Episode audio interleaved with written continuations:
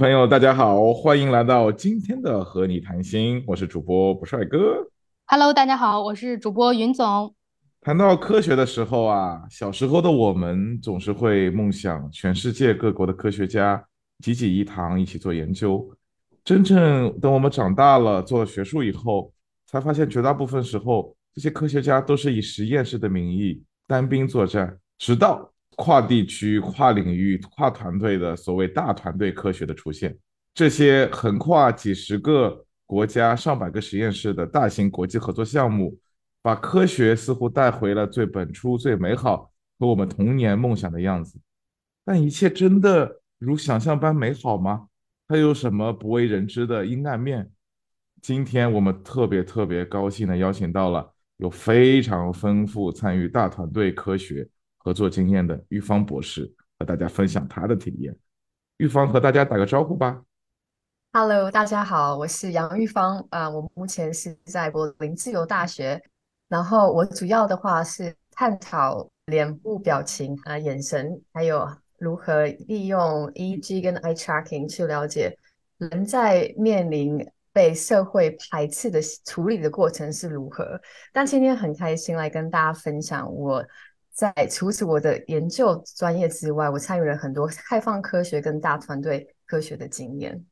欢迎玉芳。今天的话，我们就来聊一聊跟刚才一方提到的大团队科学有关的话题。首先有一个我比较感兴趣的就是嘉宾的个人经历嘛，什么样子的一个经历让你对大团队科学产生兴趣的？呃，有没有什么样子的一个渊源？你可以讲一下，跟大家分享一下。先，首先大腿科学的定义，我先定义一下，因为有些人可能第一次听到这个字啊，这个东西意思是说我们会有很多。合作伙伴组成的大型研究团队，然后主要话是在解决一些大型而且复杂的科学问题。这些团队会跨很多国家跟地区或不同领域的专家。呃，但以我的经验的话，我通常会是在认知神经科学跟社会心理这两部分。我没有到跨太多，但是我觉得我还是想要来这边跟大家分享我的经验。那为什么我会加入？大团队科学呢，主要是因为我在博士班的时候，我那时候是比较是属于一个人，在我的系上，那时候在嗯嗯巴黎呃 Paris s 现在改名叫做 Paris Saclay，我忘记它的中文是什么的大学。那时候我们的系上比较多人是做嗯 biomarker，它是属比较属于啊 sport psychology。那我是唯一大概一个人是用 eye tracking 跟 EEG，那时候在做呃情绪认知的。处理过程，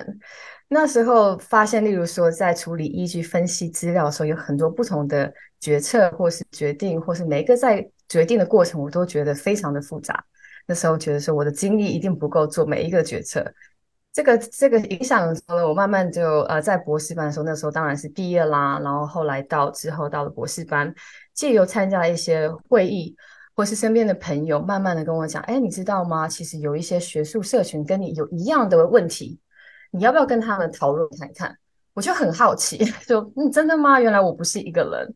所以在加入这些社群的情况下呢，或是一些非传统学术会议，例如说，不是去那边听演讲或是报告你的研究。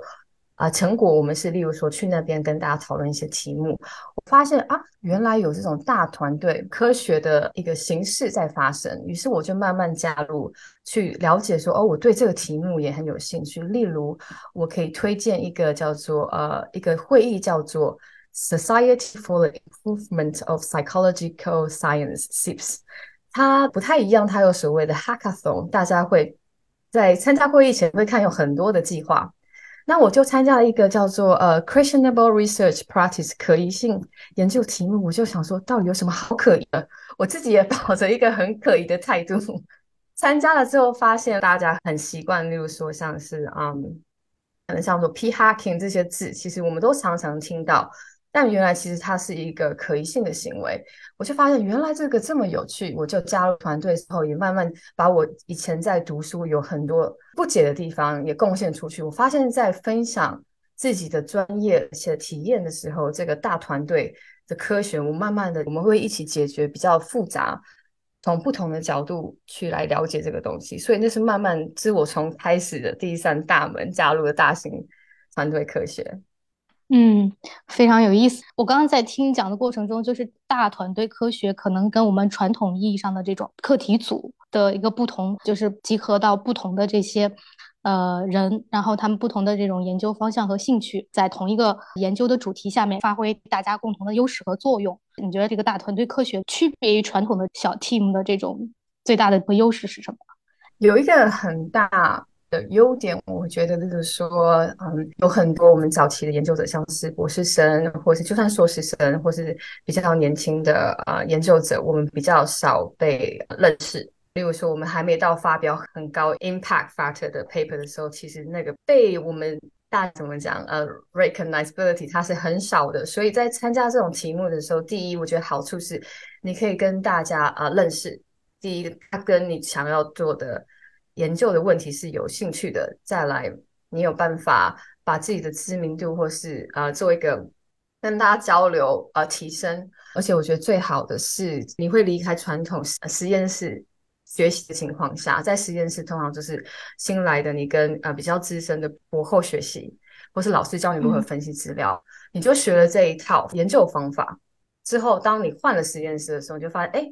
好像也不是这么做，最大的优势是。在于说，我们在实验室里面通常学习是跟我们比较资深的，比如说啊博士后或是老师学习。但最好的、最大的优点是跳出这个框架，你可以去认识不同的学者。例如说，跟你同样的资例，尤其是那种阶级上的差异。例如说，他不是老师，所以你在看他的时候，你不会害怕犯错，因为跟你同样经验的人，但是他可能，例如说，我是用 MATLAB，然后另外是用 Python，这时候你就可以去交流，然后让你更有想法。另外一个优点的话啊，我觉得可能是比较感动的，是因为在不同的国家地区啊，大家可以一起共同努力，然后而是从下往上，没有一个一定要一个老师带领，而是大家很有一个共同的目标去努力这个题目，协助彼此完成一个重要的研究题目。这跟传统的实验室有很大差异。因为在传统的实验室，老师会给你个题目，或是你自己找到一个题目后跟老师沟通，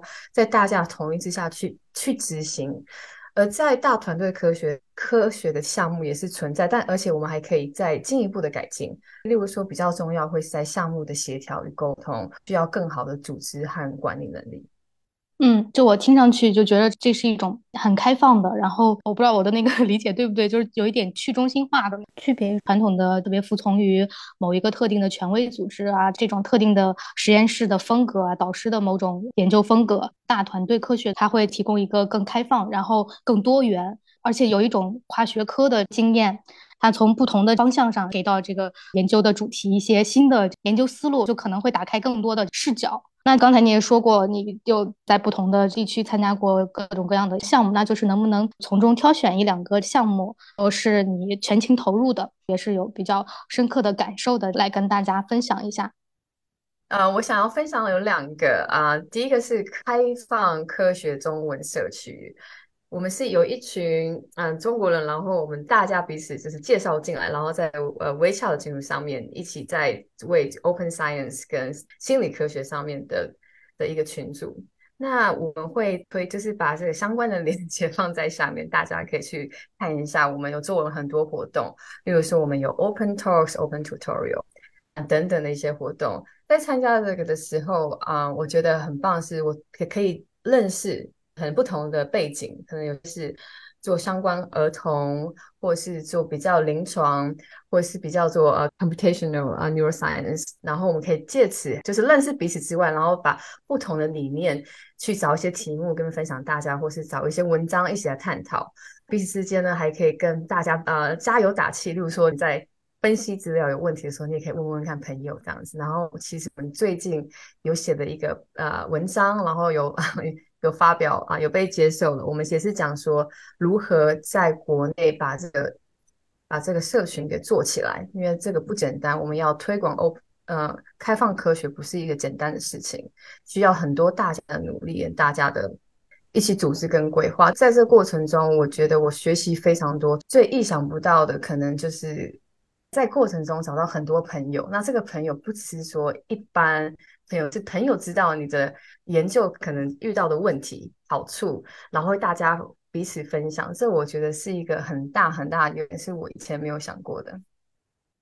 我想分享一个很类似的行为，就是我自己参与组织了一个社群，这个社群叫做荷兰心理统计联盟，可能也会有观众朋友们听说过这个社群。我们就是一群在荷兰的华人心理学家，就其实和开放科学有一点类似，但我们是两个不同的组织，其中可能只有一个成员是共享的，其他成员都是独自开展的。因为我们也是基于在一个国家，我们搞了这样一个。统计联盟以后，我们就在分享很多跟统计相关，特别是心理统计相关的知识。所以这点跟开放科学可能也有一个很大的区分。我们关注的知识本身主要是聚焦于心理统计方面，但我们有个更大的好处，我觉得比开放科学让我觉得更有社群感的，就是我们真的是在一个国家，都是在荷兰。那个时候，至少我们开始的时候在两三年，所以我们成员之间我们是经常可以一起吃火锅，经常一起聊天，经常一起去扯淡的这个过程。真的，我非常非常同意玉芳的一个感觉，就是在这个过程当中呢，大家一起所谓的做社群，不仅是服务了社群那些人，我们现在那公众号有四万多个观众，这四万多个观众，他们每天可以看到我们写出来的和统计相关的一些知识的分享，就他们可以对他们自己受益，但对我们自己来讲，最大体验就是真的交了一群非常好的朋友，因为大家一起在做事情，所以这个友谊它是超过了大家只吃火锅的友谊。但是如果你没有吃火锅的话，那这个友谊可能还更多是在学术上的关系。所以我们就既有学术上的关系，又有私人的关系。这个社群是我觉得对我自己来讲很有意思的社群，包括我们这个播客也是有一点跟那个社群有一点点联系。在这个过程当中，慢慢体会到了其实科学传播也是很重要的。所以我觉得我们大家都在做社群这个意思，不仅服务到了其他需要有帮助的同学，但我觉得更重要是我们自己。真的非常享受这个过程，而且真的获益良多。虽然我们没有发文章，我们看到了开放科学那个组织发了文章，我们在想是不是也要发一个文章？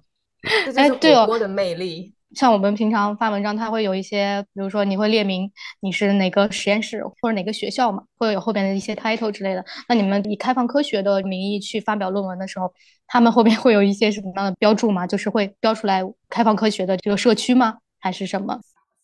嗯，那是一个很好的问题。嗯，这个在做大型啊团队科学的时候，有些甚至会到几百个作者，那就是会被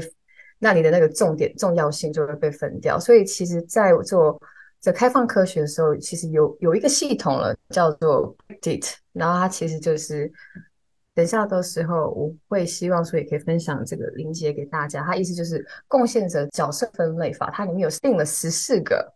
是谁分析资料？是谁写 papers？是谁去收集资料等等？是谁在调节这些东西？他把所有的东西都给定义下来了。所以呢，我们会知道说他的在作者的，例如说在排下的话会是怎么样。那以我们来讲的话，我们会有一个通常在想方法的时候，例如说我们会分区块，大家去写。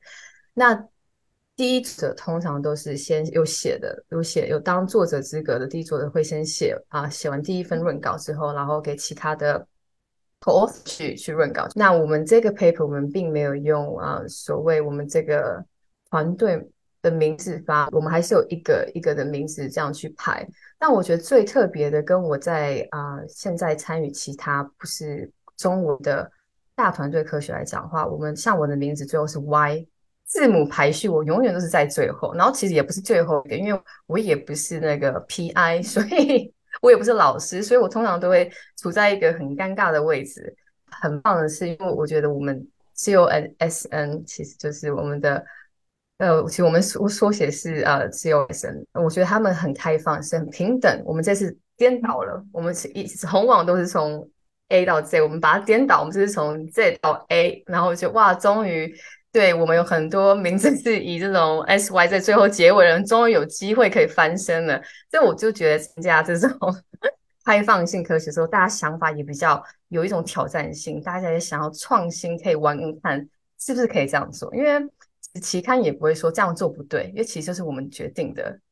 但其实我知道有些在 paper 啊，它的那个作者很多的时候，他们有几种不同的方法，你也可以用组织的的名字去当那个。呃，通讯作者的身份，在这个过程当中有个问题，就是大家在什么情况下会更加以个人的名义，什么情况下会以团队的名义来署名？因为如果说是一个所谓大团队科学，就是强调了这个团队在当中发挥的作用，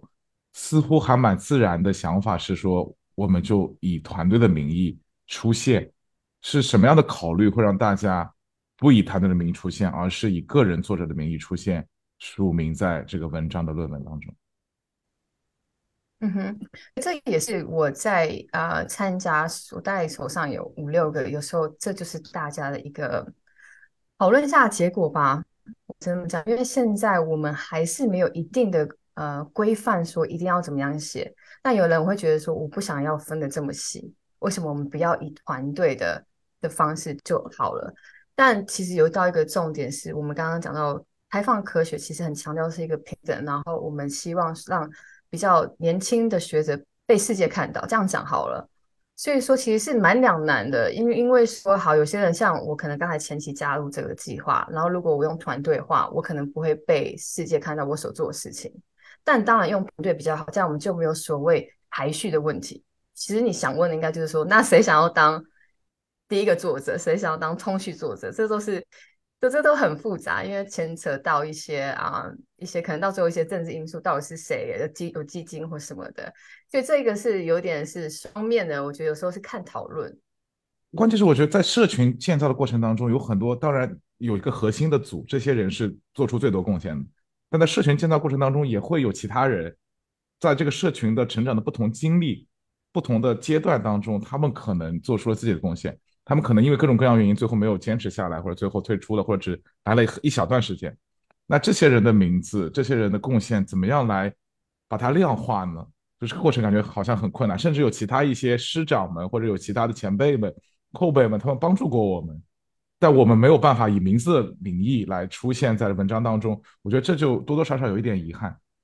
所以我在想，如果是以这个团队出现的话，是不是就意味着不只是那些核心成员，也包括其他？或多或少做过贡献的人，对，这当然是一个问题。就是说有些人参加，他可能会离开。但我们刚我刚刚强调到那个 credit system，它其实缩写，我刚刚讲，它里面有很很很详细的。分类，像我现在第一次参加这种大型团队，我还不知道，我可能就开始写 paper。那你要怎么样去量化这个贡献，或是有人离开了，你要怎么量化？所以我会非常的推荐，在计划的一开始，就其实有点像我们在做研究，就直接开门见山，就直接讲你想要期待的贡献什么，你可以做的是什么。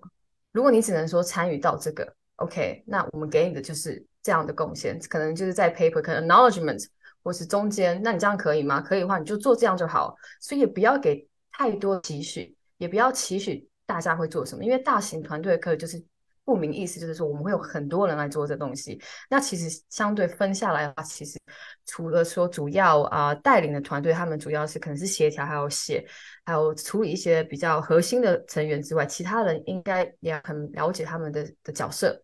这样的话，我们就可以很清楚在排列的过程，我们要排在哪里。那例如说，有些人不见了，我有个计划啊，是 EEG Many Pipeline。我们前期很多人就是做了很大贡献，但毕竟可能就在职涯上的变化，或是家庭或等等个人因素，或是可工作上的考量，我们其实不太知道他可能必须要离开，或者是我们需要所谓的比较跟资深的老师他们去申请。那怎么样去做这个 knowledge 们在我们联络他们的时候，我们就很清楚的。明白的表达，我们需要你的建议，但我们相对会提供的是可能做 acknowledgements。如果你同意的话，我们会很期待听到呃你的回回馈。所以我觉得很重要是在沟通上面，不要，毕竟是开放科学，事情应该要透明化。这样的话，其实大家就会比较了解说，好，我会在这个作者位置。那如果你开心的话，你就来做；如果不喜欢的话，你也可以就是说，我觉得我想做更多，那我可是不是可以当第一作者？我觉得这都是可以谈论，但最重要是要不要害怕去去，有点像是 在在协调说你的角色是什么，才不会才不会有那种落空感。嗯，所以就是在一开始最好大家就是把最后发表的这个成果的一个署名就就商量好、确定好，这样最后发表的时候也会减少一些矛盾冲突之类的哈。这可能是跟传统的论文发表的一个呃形式不太一样，可能还需要更多新的探索。那刚刚玉芳是分享了你在国内这个项目中的一些经历，那就是国外的项目又是什么样的情况？跟国内的这个项目有什么不同？对啊，我我觉得很棒的，可以分享这个呃国外的一个项目。首先讲这个名字叫做 Brain Hack，可能有有些人听过。我想要分享这个经验，主要是因为我从前期只是就像我刚刚前前面讲，我我就是一个人，想说哦，很好奇大家做什么，就加入的时候发现这个社群大家都跟我没有吃火锅，因为那时候其实，在 COVID 的情 情况下，我更热衷加入，反而是在 家里的时候跟大家线上喝咖啡，然后认识到从间中间我们被请参邀请写 paper，到最后我今我是今年的 Brain h a r 的组织者，我想要讲的是，其实我前期根本没有想到所谓接下来会发生的一切事情。啊，当然有些人会讲说，做些事情根本就浪费你的科研时间。你老板不就叫你做什么做什么？你怎么会有这么多时间？当然，这东西就是额外的时间，但也别忘了，在过程中，我觉得有时候施舍更比收获来的多。而且做科研不应该是孤单的，在过程中我学习到很多呃不同的 tools，然后不同的工具，让我做事更有效率，而且有系统化。因为在 Open Science，我觉得大家很喜欢把一些事情就是规范化。让大家比较有有办法去复制。那在这个过程中，从前期我只是就像我刚刚讲，我朋友推荐我去，那我很害怕。其实我不知道他们在做什么。这个社群其实是啊，对，他是不同国家的人来的。然后我其实还蛮紧张，所以我前期只是说好，那我帮忙就是在推特上面帮忙发些文章，从很小的事情做起，然后就有点害怕这样子。可是大家非常的欢迎我，然后带领我，慢慢的在啊 COVID 期间的时候。因为那时候我们那时候在线上会议，好像有好几千人参与，那那个环境就很好，大家就很热衷参与啊，然后马上讨论，然后边看大家在线上 video 这样，有点像你现在听我们，同时又可以看到我们，还可以加入我们聊天这样子。呃，就刚好有一个期刊对我们很有兴趣，也是邀请了我们来写一下我们这个 brain hack 是什么，所以大家也可以找到这个文章。然后接下来也是很强调所谓的平等性啊、独特性等等的。所以在过程中，我完全没想到啊，我会那时候加入写这个文章的过程。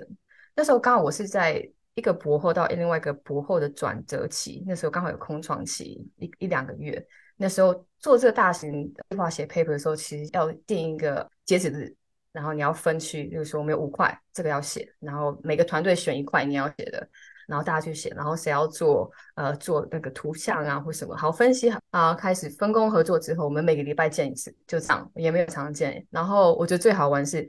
很系上通常开会都会很久，就是以前的开会，我可能跟我博士班老师开会，完全忘记时间，我就不敢讲说可不可以老师开短一点，就会无限的一直开下去。但在做这计划的时候，因为大家不同时区，然后其实好，我们今天最多一小时，然后每次超过一小时，大家就很紧张。好了，我们要结束喽，不能太久，所以是很有系统。因为其实大家也都很忙，呃，也也是不敢说浪费大家太多时间，所以我们就我就学习到很有组织。例如说，每次开会就要已经开会前就要写下说要做什么，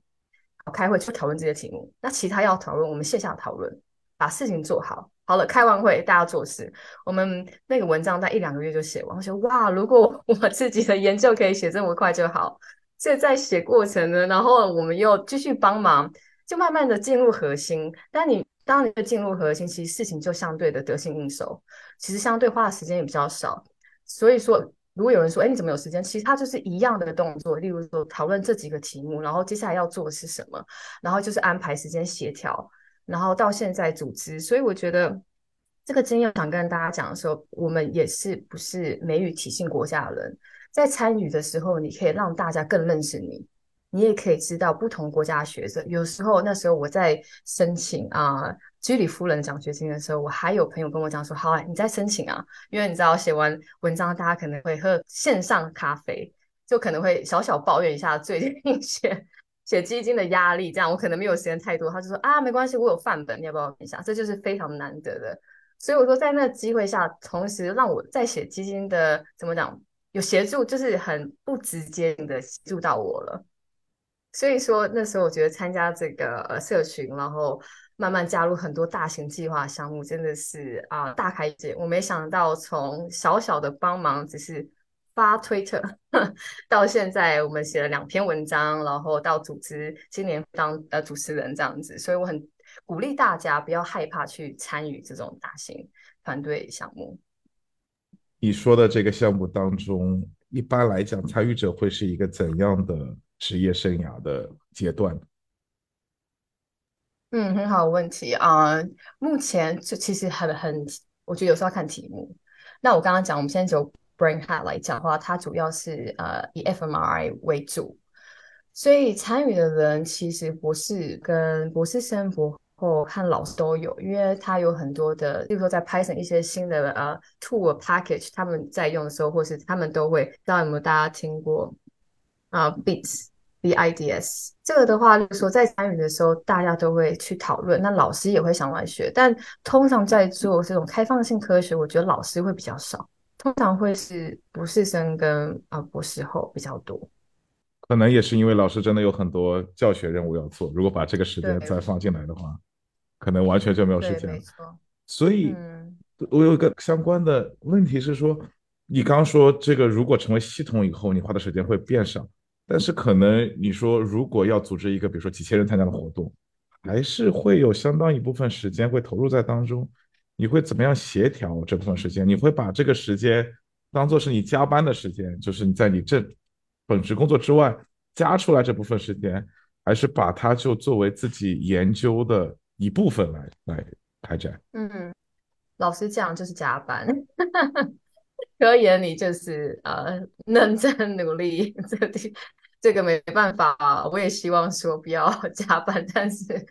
呃分内的事情做完之外，这个加班，但我就想想看好处就是我没有在象牙塔里面，我可以借由做这些事情而去认识到别人。我常常用这样的想法来跟自己讲，好，虽然是加班，但是也许我接下来会呃学到更多事情，或是啊呃认认识更多人，或是让自己有更多呃计划去写。例如说，就像我刚刚提到，因为这样的的想法在 Open Science 上我就发表了。就是有好几篇文章，那所以是没想到的。所以说，有些人可能说好浪费时间，但其实不要这样想的时候，有时候如果你觉得你有很好的想法，不妨跟大家讨论说，是不是来写个文章来表达一下大家的热情。但对，就是要加班。还还有一个相关的问题就是，你知道我们采访过一些知名研究者，他们给到年轻学者最大的一个建议，就是说在初期需要建立自己所谓学术 identity。所以意思就是说，你需要有一个自己特别擅长的研究的小领域，越小越好。这个领域当中，别人想到了这个领域就能想到你，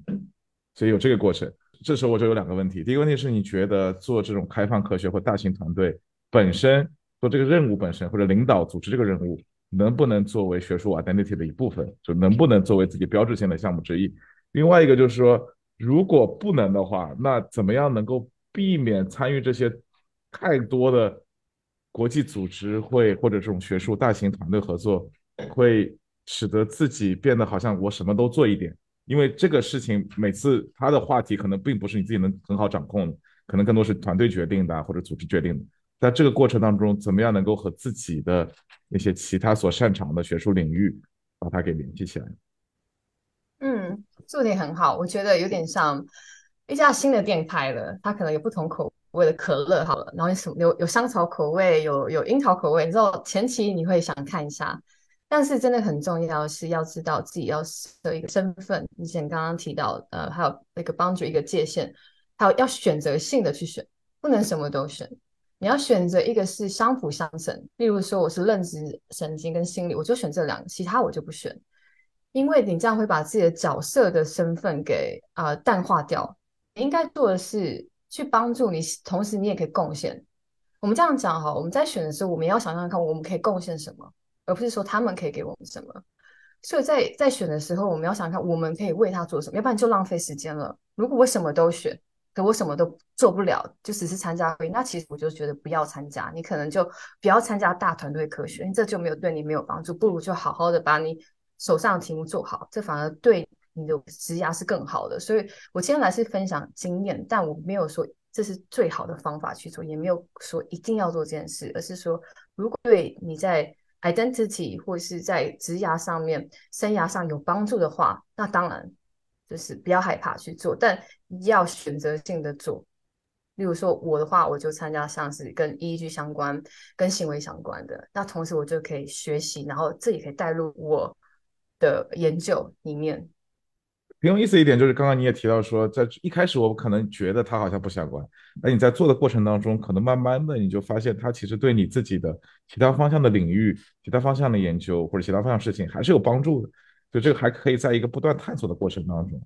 可能你在做的时候，刚开始的时候起步的时候，可能你觉得它只要远远的有点相关就行了。但你最后你可能发现，这群人，这群你认识的人，成为了你最大的资本，能够真的帮助到或者真的 去辅助到你的研究的开展。所以这也是一个蛮有意思的社群建立的过程。真的，我觉得它有挑战跟限制，但也有很多的优点。例如说，我们在学习分析一个题，呃，例如说，好，我用一个键，然后我去做我的 data 在分析。那如果你的技能或是你的能力够好，你有办法，例如加入他们去开发。例如说，从很多像呃 open source，他们还是在开发，你就说好，那我想帮你。那其实你就间接帮了自己，因为别人问的问题是你的问题。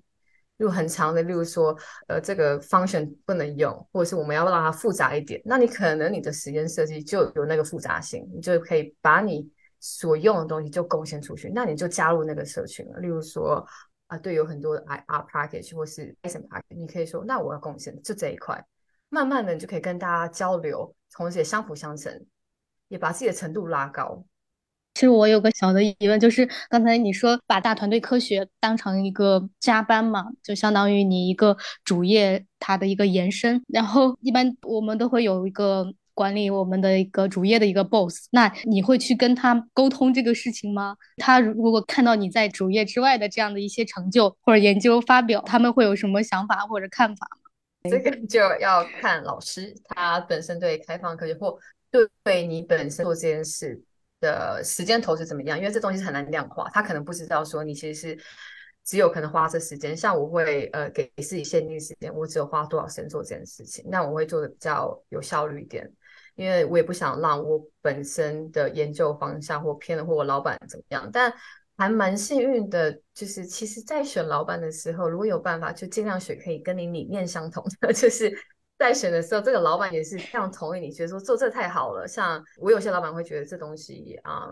不需要花这么多时间。像我有是，我有是另外一个叫做 Reproducible Tea Berlin，然后我们里面有一个学生，他老板就不太希望他做这件事情。他是个德国人，那参加的时候我们都是六七点，就是做那种线上的 General Club。那老板就觉得说，为什么要？把数据给分享出去，为什么要做这件事情？好浪费时间，所以要看老板。那他当然，因为他本身觉得我做这件事对的，我觉得这件事才是一个达成一个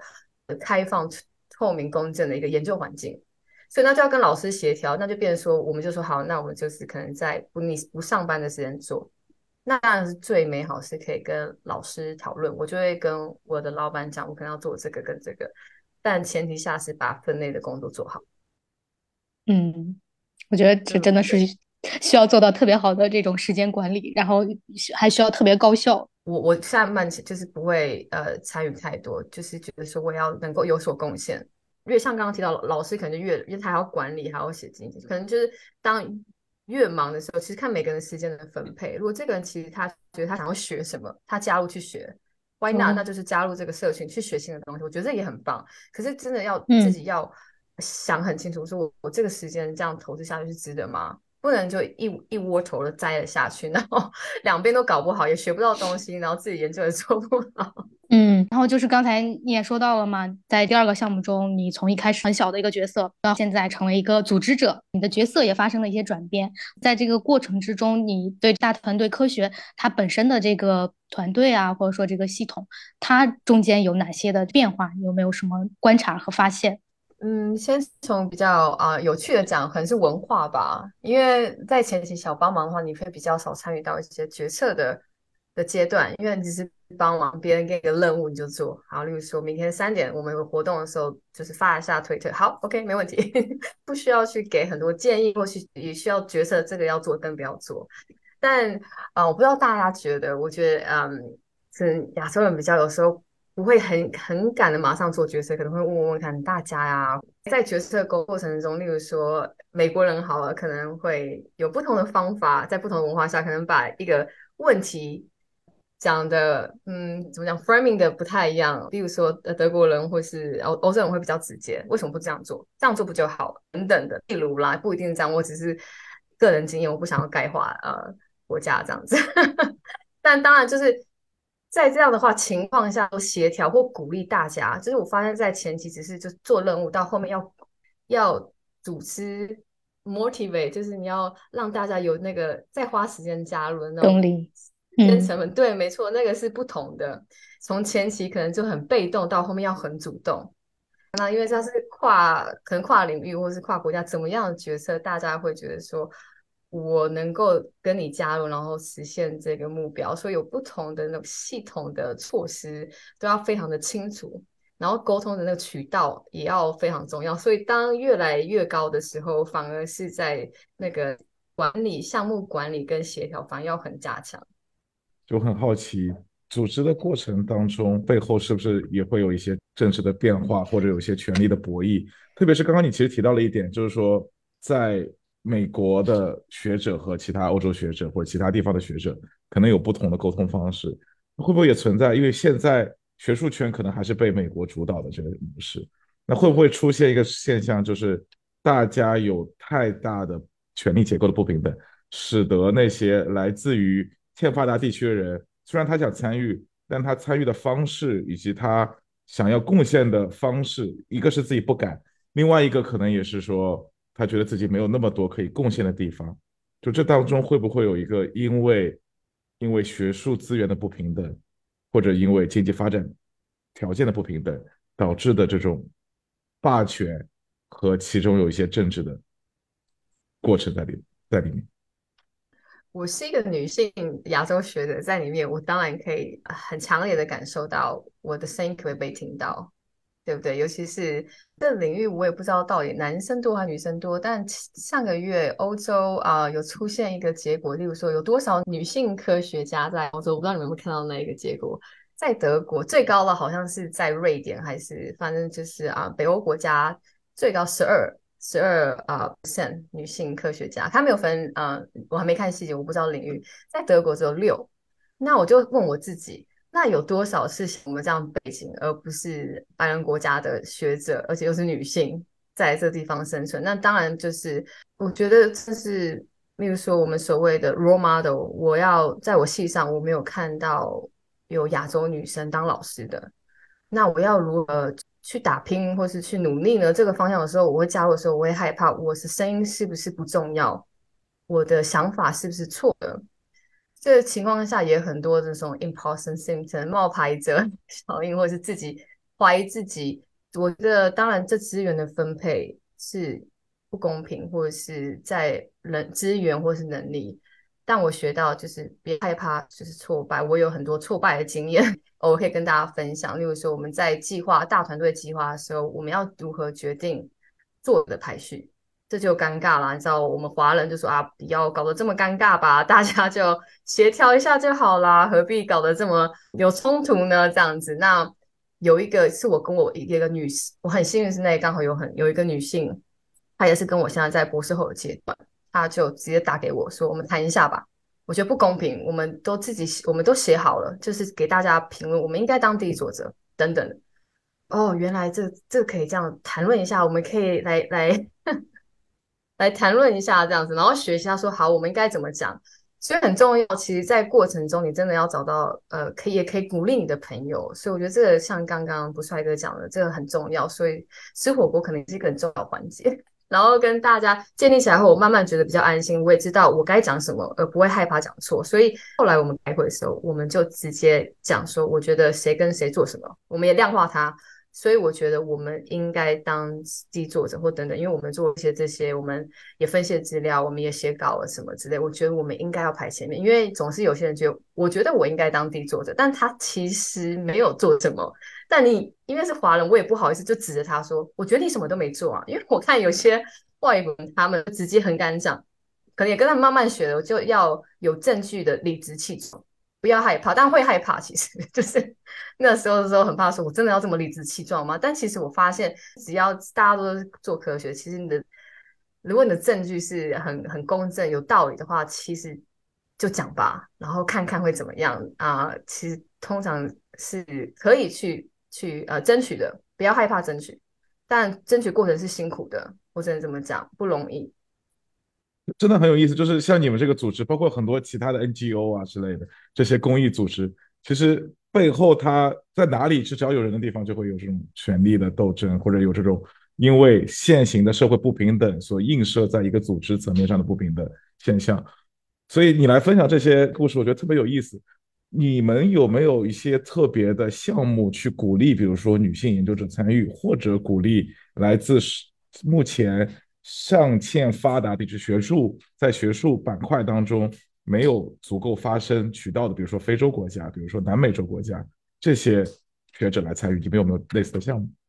这个项目其实也要取决于在这个团队里面，他文化的背景是什么。如果在这团队全都是美国，例如说是美国学者，当然他的方向就会比较是属于美国的观众或美国的思维。但我就会觉得多样性，我有几个不同的群组，一个很多样性跟没有多样性，那想法就不一样。很简单的一个很深刻的体验，例如说选时区。我们有欧洲、澳大利亚啊，非洲真的很可惜，我们很少，我们尽量争取，但真的很少。然后啊，美国、中国，你看这样时区就不一样。然后我们总是很难找到一个一个时间。然后比较欧洲群的，他们就通常怎么尽量选，但还是很难，大家共同时间还是以欧洲时间为主，因为里面通常都是呃欧洲学者。但在另外一个计划，大家会说好，我们可不可以每个月一下早上，一下晚上，或是我们录制？这样大家都可以参与到。那当下对我来讲说，哇，就是因为有人在里面，他有这样的想法。然后呢，因为我的背景，我觉得把这样的思维带到另外一个群组，所以，哎，我们是不是要考虑一下这个时区的不一样？因为这很基本，但其实这个很花时间。为了找时区这个东西，我觉得我们有一个很好的工具，因为不需要花这么多时间在做这个协调上。但是其实这个是很重要的一个情况，因为你想要大家声音都被听到，你也很想要大家观点都。都被代表也重视到，所以这个这个东西我觉得很处决于里面的声音是什么。那有些人要很努力的讲出来，像我就会讲说，我觉得可能女生不够，我们是是要加点女生啊。例如说，我们现在我现在组织这个呃 Brain Hack 的会议，我会说我们是是要做呃 Hybrid，就是不止线上线上线线上线上要加入，因为例如 OHBN Brain Hack 它是很贵的，呃，sorry 不是 Brain Hack，OHBN 它很贵。那是是在一些发展国家的学生，他想参加，他没经费，还要有签证的问题，还要住饭店、机票，还有会议，这个费用实在太庞大。那等于说，我们就只有限制在与一些很有资源的学者去参与，因为他们有基金。那是就对一些人不公平。所以我现在很，我现在在争取中。呃，但是大家可以加入，我现在有这个计划要写哦，大家有兴趣可以联络我。这就是大团队。呃，加入计划的好方法，因为我们现在还在前期的，呃，在还没写可以，在想这个方法，因为这是一个很好去中心化。我们把一些国家他没办法参与，以最低的门槛分分享到同样的资源。所以我觉得这个东西现在还在努力当中，但我觉得慢慢的大家会提出说，哦，我们发现好像，呃，我们参与的的人好像都是从美国或是北美或是欧洲，我们是要想看看亚洲。或是啊，非洲有一个害怕是说，这种大团队最后沦为已经比较霸权国家之间，他们再去建立一个网络的，就他们不仅没有吸引到更多所谓大团队全世界其他地方的人过来，反而他们加深了彼此之间的联系，所以这个霸权就更加根深蒂固的，就你知道在囊括在那边，所以我觉得这是我比较担心的东西，就有没有可能，比如说。去搞一个没有美国和欧洲学校参与的一个大团队，哦，我就完全是中东的人，完全是非洲学者来参加，或者完全是完全是比如说南美洲的国家，就这些现在当当前在学术版图上没有声音的人，他们成立一个大团队，发出自己的声音。美国和欧洲的学者已经足够有声音了，他其实没有那么大的需要有一个再大团队去把这个声音再进一步的放放大。你会有这样的感觉吗？哎，这个这个好，例如像我们啊，COSN 这个中文开发中文呃系统，我们都是中国人。我们那时候发的文章，那个编辑者是希望说可以鼓励其他国家，像你刚刚提到的一些非洲国家，他们可以也以我们作为一个呃来说范例吧，去建立他们自己的社群。当然可以这样做，但同时来讲，我觉得不应该呃去排挤其他人。例如说，我们现在很了解说叫做 non-wear。population，我刚刚写了一个 paper，我就是在我的限制里面提到，我的其实受试者都是来自心理系学生，而且女生。但我我知道有这个问题，我会下次会但也很奇怪，这东西是我们想要探讨，但是真的很难做到去排解。因为如果我们说我们只限立在国内，那是不是跟开放科学的理念相反呢？你既然要开放，有限制，所以对我来讲，应该是我们可以做有一个，例如说像圆圆饼图，我们有一个二十 percent，每一个国家可能来个二十 percent，然后男生女生或或多样的，我们知道我们不要分男女，我们不要有 binary 这样子，我们有不同的，但我们至少大家都来但我们有一个一定的比例在里面，我觉得这样才是。对我个人而言，我觉得这样是比较好，而不是只有就是一个呃，例如说单社区这样子。有意思，我我是非常极端的看法。我觉得只要这个社区当中，即使按比例，如果吸纳了现在所谓学术霸权国家的人参与进来，他们就会自然而然的成为这个舞台的中心。所以，即使他们是百分之二十的人，他们会讲百分之一百的话，或者百分之八十的话。这个联想到叫做双主场效应。你有听过这个这个东西吗？其实这个双主场效应，它是从啊，例如说你在比赛打，例如说打棒球好了，如果你或踢足球，好，假设是巴西队，他在踢球的时候，他在巴西的观众前面，他一定得到最大的呼声，他就很有动力做这件事情。然后相对，例如说啊，巴西跟德国打好，因为我在德国，但我其实我对足球没有 很大的认识。对，那如果说好，这两个国家，巴西跟德国，他在。在荷兰打，就变成他主场不是他们的国家，对不对？就是都不是，但就变成说，我们会希望达到说，不要你去那边的时候，但如果巴西队他到不同国家的时候，他还是在自己的国家的群众前打，他当然会有一种我被这些人鼓励，然后他在不同的国家，所以提到这大团队，我觉得我们不应该去有一个国家鼓励他，因为例如说美国的大型大团队，然后他只在美国，他当然会有这种。很大的鼓励，或是我们以我们，我们是中国，我们应该要，如果我们有机会加入的话，我们应该要就是讲说，我们把这个计划带到不同的地方。当然，我觉得这个现象是很避免的。对这个所有的阳光面 背后，可能都有些都有些阴暗面。我最近很有感触一点是，我去参加了一些会议，这些会议都是在就相对来讲不是那么知名的国家，就我不是很喜欢去美国或者去英国开会。我之前去了斯洛文尼亚开会，就是因为可以旅游一下，很漂亮。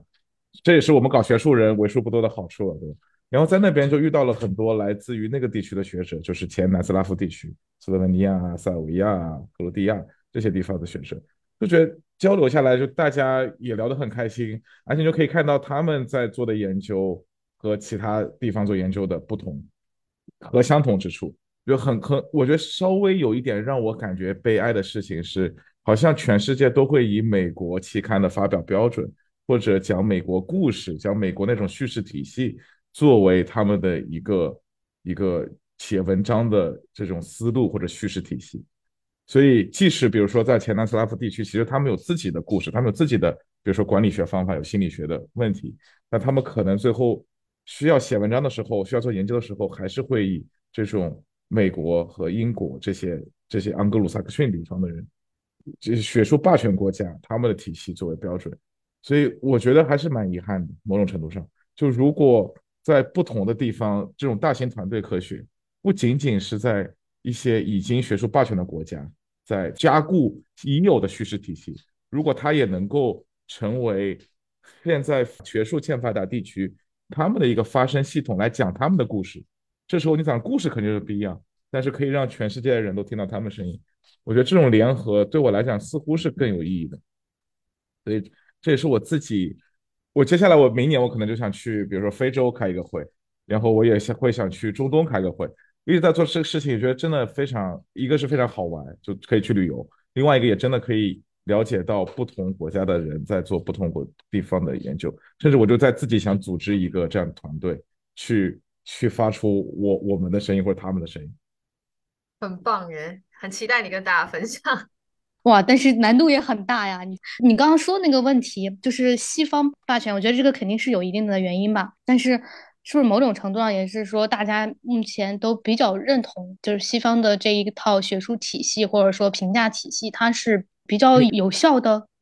对，这这个有两个问题。说到评价体系，我们之后可能还会再聊一下。就说到学术的这种叙事体系，你知道前几年的时候，这几年已经有很多好转了。大家因为还会讲说要想要去扩展一下这个样本，就刚刚玉芳说到的，就在西方人样本之外，说其他地方的样本。前几年，如果你在特别是有些学科，比如说社会学，我就直接点名了。社会学里面，如果你写一篇文章，你说你讲一个荷兰的故事，你用的是荷兰样本，讲的是荷兰政策方面的一个一个一个研究话题，这个时候你投美国杂志直接就被拒稿，就说你现在说的事情，荷兰这一个小国家，这这有什么好这样的？所以他们想听的就是美国故事。在美国，很明显的一个例子就是现在在心理学界也是一个很火的话题，种族关系，就是黑人白人之间的这种关系之间斗争之类的。但这个在欧洲甚至它都不是一个重要的话题。我们在这里讲的是 ethnicity，就讲的不是种族，就不是黑人白人之间的斗争，可能更多是说你是出生在比如说摩洛哥，然后你来荷兰工作，这个时候和本地人的一些冲突啊之类。在中国就更加不要讲了，我们这个种族问题并不是。当前我们最关心的问题，对吧？但是如果你不讲种族问题，可能你投一些杂志，它就没有像讲种族问题那样的人有优势。所以整个这个叙事体系和叙事的框架，还是以西方霸权他们所关心的问题作为叙事框架的。一方面，大家还在想想要去听到全世界各国人的声音，但另外一方面，因为有很多可能是两两拨人，另外一拨人可能他还是。受过这个训练很长时间，我也可以理解。就他们前之前的三四十年的学术生涯，都是在这个框架下面的。你让他们完全跳出这个框架，去看到世界上其他人的问题，是还蛮困难的。所以我觉得这个过程是是需要时间去积累。但这个真的是玉芳刚刚已经聊到了大团队科学的好处。我觉得这真是大团队科学能够发出更响的声音，让更多人看到。我觉得它能够带给世界学术界的一个。或者说，对全人类来讲，我觉得它是可以造福全人类的一个很好的方式。对，这个就没错。所以我觉得我加入的时候，我反而会有一种没有被霸权吧。就像你刚刚讲，我记得我好像看到有一个 Twitter，他也是都是中国的受试者，然后其他也是拒绝了。他说你不能就是代表。那相对说，可是那你如果都用美国，如果你都用美国受试者，为什么不拒绝呢？他也是 bias。我们先讲这个偏见，我们没有。代表全部的群组不同，那为什么你的这个霸权的地方？我觉得在参加这种团队的时候，大团队科学其他的成本、金钱上的成本，这种霸权其实就来自权力，权力就跟钱有关系嘛。例如说啊，我想要当呃教授或者什么的，我要靠关系，可能就是我可能要在很好的学校，那很好学校也可能需要非常的的有有钱的家长，可能要让你去出国读书或什么的。那其实这种太多原因，我其实无法解释。但我觉得参加这个大团队科学。有点成本，可能是时间，时间一定是成本，但线上成本其实比较低。呃，尤其在 COVID 之后，很多东西都可以在线上参加。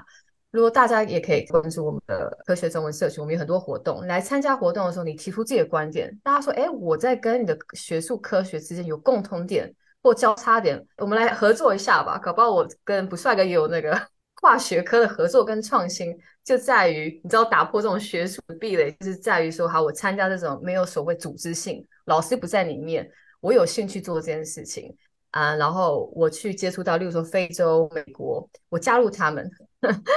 然后去学习他们的优点，然后也要把自己的声音带出来，说，我觉得是不是更需要比较多的啊女性，或是不同国家的背景，像今年这一次，我就希望我们有呃赞助者，我们可以至少给。一些钱让非洲国家学者办法至少买个东西。我那时候其实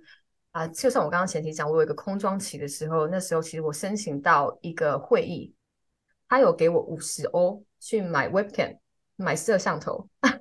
那时候 COVID 刚开始时候，大家这设备不是很齐全，像大家都有很棒的 摄像头啊，或是麦克风。那时候不知道，我就很开心有这个钱，说哇，就算少了，但我觉得有被鼓励到了。我就想把这个持续下去，说如果我就是给他这个钱，如果说买个摄像头，或者是他网络不够，其实这个月帮他可以让他至少有一个跨境门槛。那之后他怎么样是取决于这个，但至少他可以加入。我觉得我如果我没有办法加入大型团队的话，其实可以大家彼此鼓励。像我现在参加一些团队，里面有些是中国人的时候，其实我们反而感情很好，就是说好，我们一起努力，我们是要把这带入中国，我们就开始有很多想法。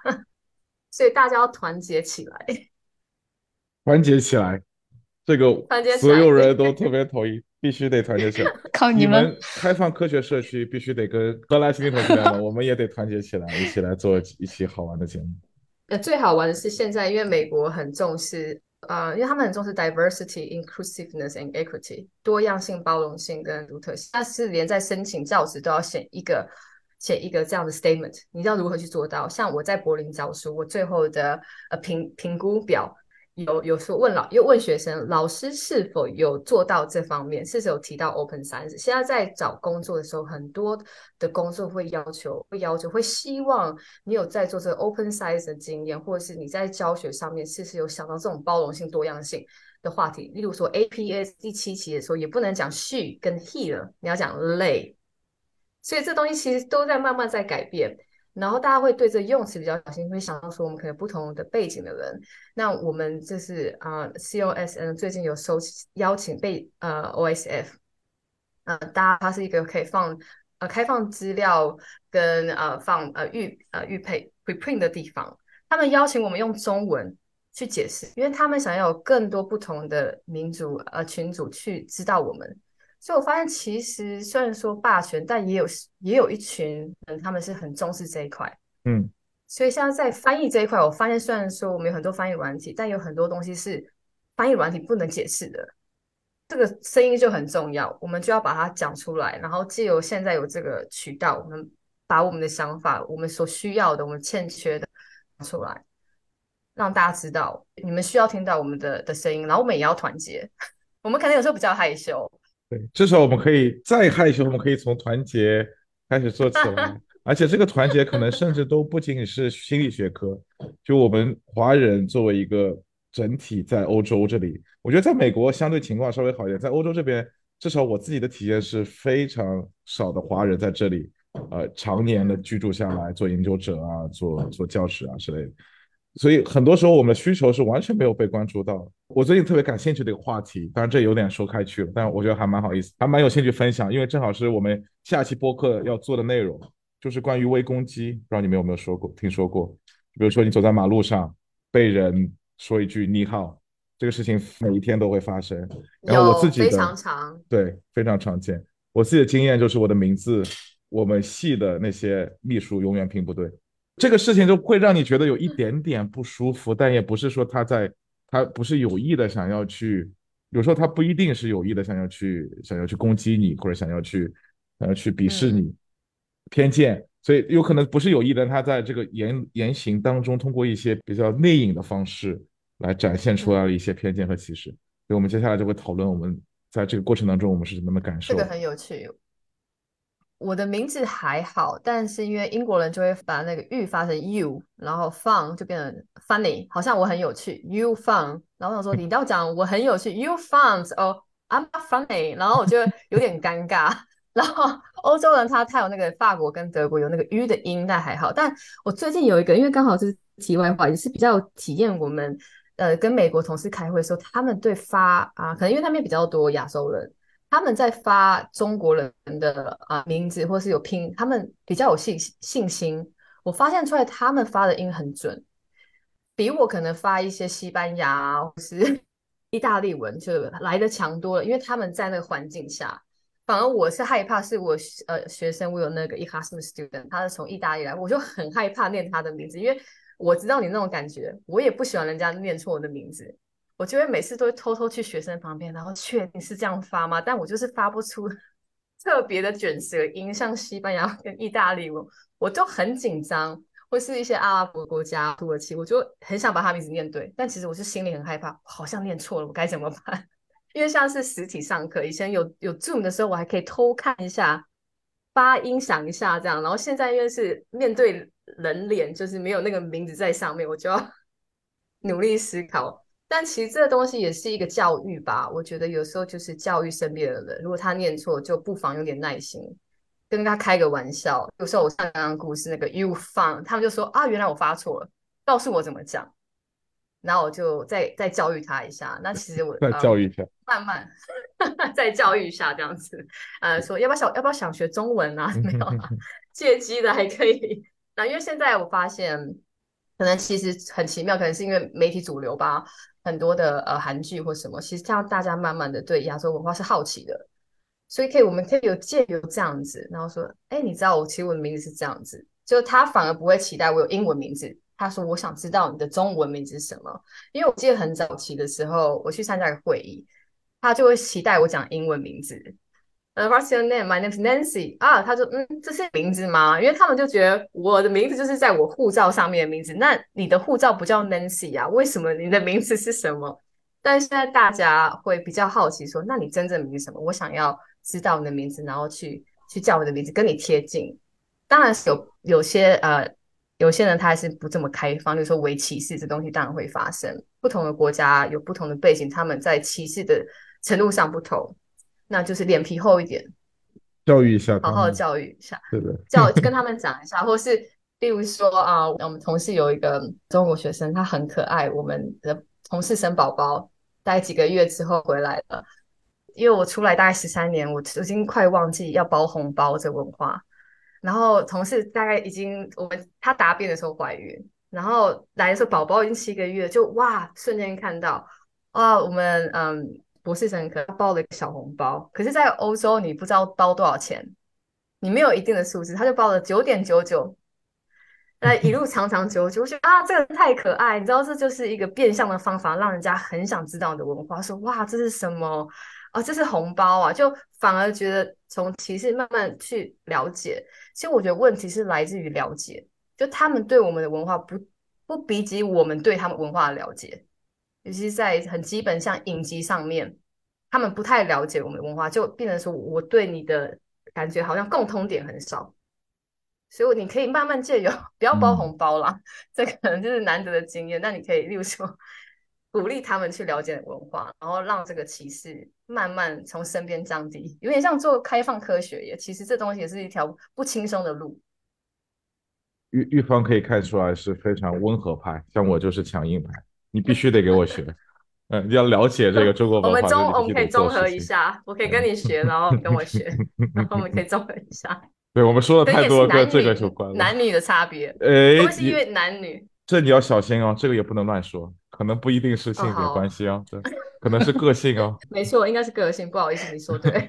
我们我们回到我们的主主线吧，就可能也是一个开放的，就是大家。有自己想法和观点的这样的一个问题吧，就是你会觉得大团队科学在你的观察中有哪些是需要进一步改善的地方？可以提提几点。我觉得几点，嗯，第一个话会是作者，有有一点是在呃 authorship 这地方还是一个很政治跟权量的一个协调，这还是我觉得需要改进的地方。例如说，我们必须在计划前就知道所所有的期待。或所有的角色，但是真的很难嘛？因为这东西是其实，在大家讨论一下是一个大团队的情况下，所以是很难在前期就很了解。例如说，像在写基金，你已经都写好计划出来，下四年、三年都要做什么，所以呢，之后就会很好去规划。但在做大计划时候不不太一样，所以其实是很难去取决每个人的贡献跟角色。所以我觉得这地方是很多需要呃加强的。我们不要把权力。偏落在比较有资源或是比较资深的人，通常发现是在做这些计划，比较有资深讲一两句话，好像就，哎，好像对，那我就往这方向走吧。那这样的话，不就被这个东西带着走？那其他很努力在工作的学生，他们也需要得到被认可啊。像例如说有很多人的话，他可能就在中间的位置，那搞不好这个学生其实他很努力，因为这东西不是他熟悉，他花了好多时间在做，但这东西就是一个问题。然后第二个话，我觉得是我大家就先嗯。就带一个这这两点吧，然后第二个的话是，呃，就是规组织的规划是非常的复杂，我们没有备受训练说如何去去去组织跟调节这些不同国家、不同背景、跨领域的人如何一起来做这件事情。这觉得这是两个目前我觉得还是需要改进的地方。当然还是有一些啊措施，例如说像呃组织的话，计划可以做那个预计、预测、预祝 p r o s t r a t i v e report。例如我们先把它。先写下来，然后去评估我们有可能什么样的变量或多样性，这个计划可能会做，然后之后就开始，这是一个方法。我特别喜欢听八卦，我我还想更多听一下八卦，特别是基于这些改进的八卦。你能不能讲一两个你印象最深刻，在大团队合作当中发生的冲突，以及这些冲突最后是以什么样的方式得以解决，或者没有解决？冲突的话，我刚刚嗯前面有提到，就是说像是呃跨时区或是在排作者的排序下的问题，如果是贡献这地方，我就是有最近可能要发 paper，就是啊我写，然后可能分析资料等等的。那可能在位置上面比较敢说的人，或者他英文比较好的，他就做比较多，那我就无法当第一个。但其实我在前期也是做了很多去报告啊，去会议报告，那这种东西都不会有人太在乎，因为最后大家都要看的是 paper。但其实我贡献时间可能比某个人多，因为我还我不仅只有写，我还可能是组织，我还可能做这个分析，我可能还去会议代表。但这部分我觉得那时候我觉得是很不舒服，我个人觉得，因为我觉得为什么做个学术我必须要搞跟官员一样？因为有些人他可以就搭顺风船，就直接可能排哪一个哪一个，那就非常的不公平。在这不公平情下的时候，有时候会害怕，因为有些人可能他英文很好，他发表期刊很好，他的说话声音比较大，然后他可能也是职位非常高，他的履历也很好。这东西是我觉得可能现在比较无助的。我觉得，我就目前来讲，我会很努力的去呃讲，我就是需要这个，我就做了这些。我觉得我需要这个。之后，这大团队有时候是投票过程决定你的 research 的位置，大家需要同意。所以呢，有时候也是要看你在里面，大家对你的感官如何，你是做对了。所以有时候某种压力来讲，其实你做的事情，其实大家也有在看，你也不能说就做了一点点，然后说好我要当第一作者或什么，因为其实大家都在看。就像你刚刚讲，你想聊八卦，其实大家也是私底下会讲说啊，其实这个人他没做什么事，或这个人其实有做很多事，他应该应得什么。这个人他没做什么事，可是他为什么得这个？反而这样我变了有很多朋友，因为因为你看出来，虽然我比较温和，但我很敢讲。我就会直接讲，我觉得不公平哎，这个什么什么。那大家说，哎，这个这个杨子啊，这种女生还蛮敢讲的，呃，你跟他聊一下好，然后说，哎，喝咖啡好，然后最后就变当朋友。虽然说这之中是不开心的，我对我来讲是一个不开心的过程，但他又有点歧，不是歧视，就是觉得我是声音，我要我要多么的不是冲突，就是多大的冲突，我期待是我可以接受的。我需要跟人家就是直接说，哎，我觉得我就是做这么多事，我值得当这个。我可以这么大声吗？可是我可能我我我的文献 paper 没有那个人多，我就会害怕。我这样人家会不会觉得说啊，感觉你就是不是很强的人啊？为什么你自己觉得呢？那所以我也会害怕。可是我觉得我们如果以看贡献量的话是值得，但有时候就是声音会被驱使到另外一个方向。所以这个经验是我觉得比较不舒服，但也在学习当中，在调节当中如何去。谈论有点像是谈判吧，我觉得其实到最后在参加的这个计划的时候，有谈判技巧也蛮重要，这种手手腕也是蛮重要。可是没有人教我们怎么做，所以参加社群很重要，因为你就可以问问看身边朋友说：“哎，不帅哥，我现在我应该当第一作者，但就是被一个很 很资深的人把我挤下来了，我该怎么办？可不可以给我一点建议？我该怎么讲？” 我真觉得就很重要。特别好玩的一点就是，因为我自己的成长背景也是学心理学，一直觉得开放很重要，透明很重要。当然，我们也说开放科学这个运动，所以好像开放就是一个一个黄金准则。但问题是，很多这种组织的过程当中，有些事情真的就不是开放的。就就像一些国家的选举，那些选举背后有很多这种有这种 lobby，有这种你知道有这种游说团体，有这种背后的操作，有这种大家的妥协的过程，这种过程。和开放它其实是相反，但这些过程又是整个最后出结果的过程当中，这个经历当中没有办法忽略的一环。所以，我们就像你说的，我们一直不是被训练说你要去学会怎么样去找自己的我自己那一派的人，或者搞自己小团体。如果说的更加更加夸张一点，我们一方面我们不会去学这个事情，另外一方面好像我们训练当中会觉得这个是一个不是对我自己来讲，至少这不是一个非常妥当的事情。这不是一个非常你知道在道德上是有道德感的事情，所以我会避免想要去做这个事情。但是我觉得，特别是我最近一年一两年开始做了教职以后，我就可以看到一些以前我做博士时候可能没法看到的东西。我就发现有些时候你真的是需要去学会这样一些操作的手段，不然的话，你自己特别坚信的一个理念可能没有办法很好推广下去。就这是非常遗憾的事。而且表达，我觉得表达很重要。你有这个想法，但有时候。表达的不对的时候，其实别人就没有没有我们讲就没有知道没有 get 到的时候，他其实就无法跟你有对话，这对话是无法进行的。那你就觉得说，为什么这人不了解我？其实这对话我们没有没有同频，就频率没有对到，那其实是一个很大的一个限制。所以我觉得不要害怕。例如说，我看有一次啊，在欧盟的会议，有一个法国女生，大家听不太懂她讲什么，然后可能就是一直打岔他，因为他可能想要了解，他就一直插嘴去帮你讲你想要讲什么。他就说：“哎，等等哦，母语不是我第一母语哦，你们都是母语者。”让我讲，我虽然讲的慢，但让我讲好不好？因为有时候讲话你会因为害怕或讲错，你发现别人理念跟你讲的不一样的时候，你要其实要停下来，你要说，哎，等等，我可以跟你确认一下嘛？你想的是你讲的是这个还是这个？要不然其实就分歧了。你在讲的东西跟另外也是不对的，那其实慢慢的就其实这大团队是变成其实不是大团队，你在里面是孤单的。我觉得最可怜是在一个大团队里面，你反而感觉是孤独的。太有意思了。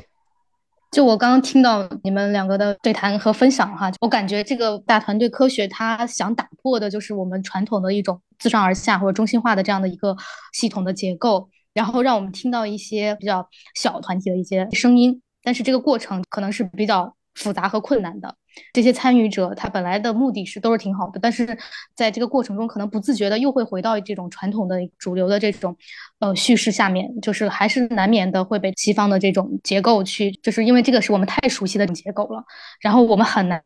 去注视到那些弱势的一些团体角色或者是性别的一个声音，所以就是怎样去公平的去争取到原本就是属于我的东西，让它被看见，确实还蛮难的。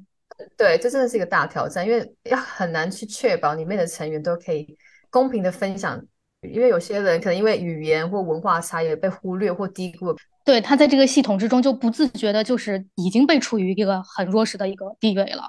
其实我不觉得，我不觉得我代表，我反而是觉得我想要发声，然后发发这声音出来，然后如果在听的人有这样的感觉的话，来找我，或是我们可以组成我们的大团队一起 因为我相信不是只有我感觉这样子的，而是我只是有在讲话的人。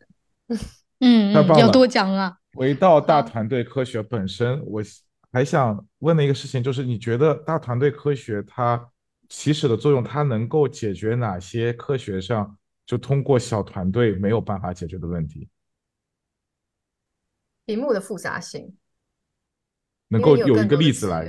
嗯，例如。好了，举我现在呃，EEG Mini Pipeline，其实我在 COSN 有做了一个 talk，先跟大家讲这个东西。像我刚刚前期有讲到，我在博士班的时候，对如何选择每一个下一步的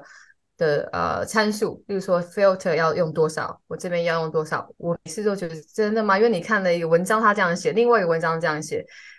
开始走进死胡同，我这样做是对的吗？所以其实这是大家都知道问题。我其实有做过这样的事，在我博士班的时候，我可能一个 data 我用不同的 filter 全部跑过，然后再去跑全部的设计的分析，然后去看这到底会不会有差呀？可这很花时间，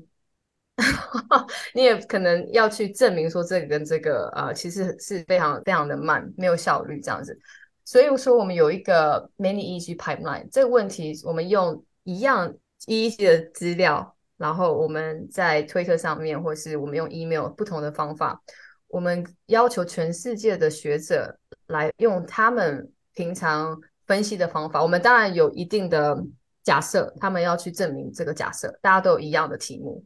那你用你平常分析的方法，你平常用的软件，你平常用的的统计呃系统等等的方法，去证明这个假设是跟不是。你是有找到这样的现象？然后这就很有趣，因为这我就无法在实验室做，因为我需要不同人，所以我们大概从我们一个团队从一个人到最多三个人，我们有一百六十四个团队，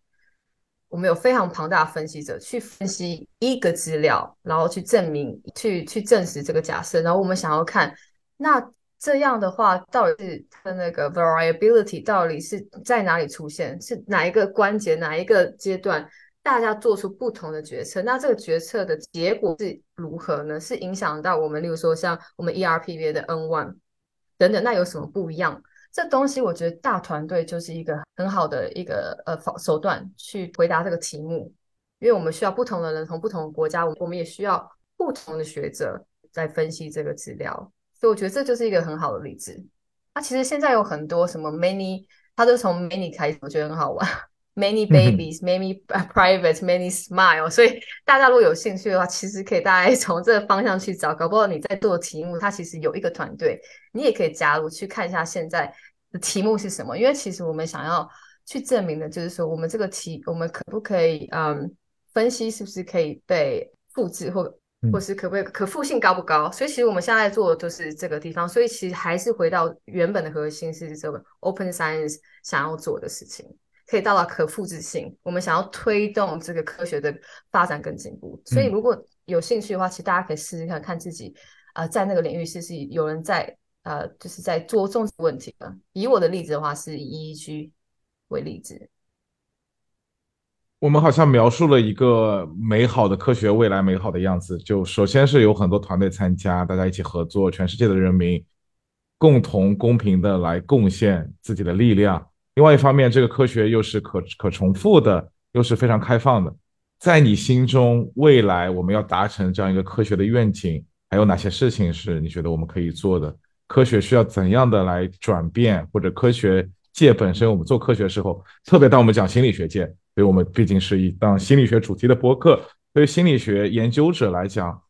你觉得有什么样的建议可以给到大家？或者说，对于你自己来讲，你有你觉得有什么样的途径是可以让我们达成理想中的心理学科学的愿景的？我本身是在提倡呃开放科学，我当然会觉得说做开放科学、资料开放或分析啊等等，或是做预测预测这件事情，都是可以让科学更好。此外，我觉得我想要讲远景的话，呃，有可能想要讲的所谓的 slow science，我觉得这件听起来好像很冲突，因为同时我们要很努力的工作，像你刚刚讲，我就是用额外时间来做 open science，然后同时又说，哎，等一下哦，我们应该要停下来，慢慢来。所以我知道这两个是一个非常非常冲突呃的想法，因为也有人在我给 t o 说说，你做这就浪费时间啦，或是你的老板会开心吗？等等，当然是。一个有有舍有得，那就像我刚刚前面讲，你要非常有选择性的。但我其实想要倡导的是 slow down science，因为最近有很多 paper，因为其实这个大团队它其实很快速的，因为很多人在这团队里面就很多人 push，但这东西就可能，当然说它设计呃复杂性可能要好几年去解决，但也有可能是因为它是大团队，它有比较相对的资源、基金跟能力，它很快的可以去达成这个目的。那有也因为我们现在很多的呃。的工具或是 AI 等等，让所有事情都更快了。以前分析资料可能要很久，因为电脑没那么好。现在 分析资料快速的非常多，所以导致压力也比较大。在分析资料快，发表期刊时间快，然后又有一些人加入一堆团队，他的 paper 又发的比你快。所以我觉得在相对之下，平衡是 slow science。那讲到呃 slow science，可能就是说我们刚刚讲的，不要什么都做。停下来想看看什么东西我可以做到好，我去做。所以我想要讲的是这个，因为其实，嗯，就我刚刚讲的 slow science，其实就是想要去对衡这种比较快啊，然后做很快，一下就写出东西，可能没有好好的想过，例如说很多的参数是是有呃思考过或什么的。所以我比较想要呃有远景是 slow science 这一块。理解，就是一切一切都慢慢来。就算慢半拍，但不一定是坏事。慢半拍可能会给我们带来更多、更稳固的结果。云总，你是一个心理学相对来讲的局外人，就是你自己并没有太多的心理学的博士训练。比如说，你觉得就你愿景当中的心理学美好的样子是怎么样子的？嗯，我肯定是希望就是心理学它能够在。人的心理的基础、认知、大脑这些方向都能有更多的进展和突破。另一方面，我希望这些进展和突破能够应用到人的这个身上，就是怎么样能对人产生作用和影响。嗯，让我们的这些研究不仅仅是为了做研究而做研究，它是真正对我们的这些人有用的，然后能够对他们产生改变的。嗯，而不是说为了出一些的学术论文评职称这样的做的一些研究，嗯，我希望它是更有实用性的吧。另外就是也是我刚刚听玉芳在说，就是 slow science 嘛，就是慢一点，也有一点点就是感觉到大家有时候可能是无意义的卷，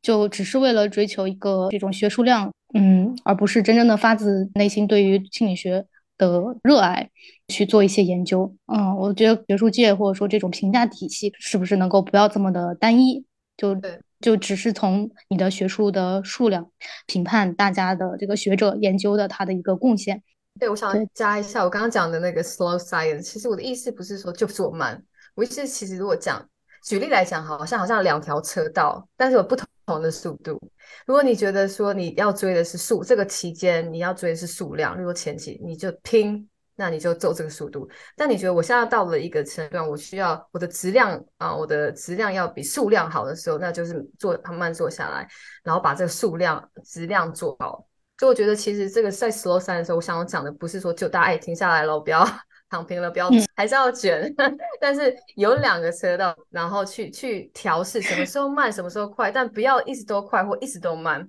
这个要要调整一下。因为其实我们最后体系还是会，例如说你刚刚讲是不是很诟病？所以我觉得我的理想会是我们有一些呃工具去衡量，衡量不是只是看这个 publication 的 map 的时候，我们有更多的的 tool 去真正的说好，我们都讲 open science，我们讲这些呃公平啊透明，我们是不是？也应该想想看，怎么样去评估我们这些研究者？我们其实也有一些工具来去去评估这个品质好不好？这是为我觉得 未来会很棒的事情。至少可以从限制最多发表数量来讲，就如果一个人他发表文章超过了某个数量，那不好意思，你不能升基金了。我觉得这个是防止卷的最好的手段。这个非常有争议。当然，回到刚刚云总的一个想法，就是心理学更加可运用性。我觉得这个也是很重要的事情，特别是我们现在很多大学的欧洲大学、美国大学都在强调说，心理学的学科需要去有它的社会影响力，它能够对社会、对可持续发展、全人类的可持续发展做出贡献。预防，你觉得大团队科学在这个过程当中能够带来什么样的贡献吗？或者开放科学在这个过程当中能够起到怎样的作用？好问题，呃，在我现在慢慢的趋势，我看的是，因为大团队它里面有不同技能的人，他有不同，有些人就像我们刚刚讲，他的背景不太一样。那也有我们在我们 neuroscience 有些是可能在程呃编程比较强。我现在有在德国的计划，我们例如说我们现在做研究不同的步骤，它是很繁琐的。例如说，好，我要放我要放 preprint，哪个哪个可以放？那资料太庞大，你可以把它用成例如说网络的一个叫做 Shiny App，你可以选它。那这东西就可以应用到每个人就可以用。其实我另外一个 EEG 的 project，我再讲一下，是另外一个叫做 Artemis。如果大家听到，其实我在 Six 的 conference 有是有一次给了一个如何用我们的 app，所以我们也是网路的，它可以选，它有个应用程式。你如果想说，哎，我这个怎么选？我分析的东西，我直接有个拉下来的群的的选项让你选，你不需要。去了解这个复杂性，这个背后的复杂性，因为我们把我们的呃的经验组织起来，然后我们借有有些人比较会编程，他会把这东西放在网络，它变成一个网络的互动工具。所以这是我觉得在应用上面，Open Science 我学到说啊，原来这样子我们可以让所有的人他不需要付钱，他不需要在哪里，他也不需要一定要学，因为有些文章你需要有一些 学校的一些 affiliation 才可以下载。我们创造这些工具，让每个人都可以用，那也可以应用。所以目前我觉得能在团队能做，我目前啊有参与的话，就是把它实践成可以应用的城市。说真的，这种东西它还是很学术嘛。如果说我们给一个在学校给个 座谈，可能有点太，这就要看题目了。但我觉得可以做，例如说把这个的结果分享给呃。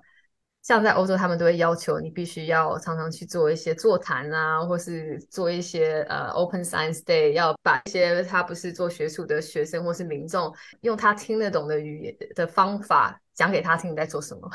这也许是我觉得可以做的，也是我们正在做的事情，也是我们这个播客正在做的事情。希望让大家能听得懂 我们的语言。对我这个非常重要，某种程度上就是我们如果只是闭门造车的话，其实离这个社会就很有。我觉得我们的研究很有意义，但其实根本没有任何应用价值。它好像至少对我，我觉得社会价值是非常重要的。也会有人会觉得，就是你做研究就应该做基础研究，你不应该去关注社会价值。也会有人这样觉得，因为确实是有人需要去做一些基础工作，就暂时看不到任何应用价值。但是我我觉得对于社科来讲，在我自己的观点里面，我觉得应用价值反而是更重要的事情。对于怎么样去更好的去沟通这些内容，也是我们一直在尝试想要去做，但未必能做得非常好的事情。对，努力，嗯，团队一起努力，团队一起努力。今天我们的声音非常的积极，就我们就在说，一起努力，一起加油。有啦，我们有讲低潮的，有高潮的，但毕竟呃，在听的人可能也有陷陷入一些题目啊，或他在思考当中或低迷当中，我希望给他一些鼓励。然后，毕竟题目是大型对计划，如果我要求他们不参加，他们连这都还没机会的话，就太可惜了。我觉得要试过才能知道好与不好，那就是先看看，如果你喜欢的话，不行也可以。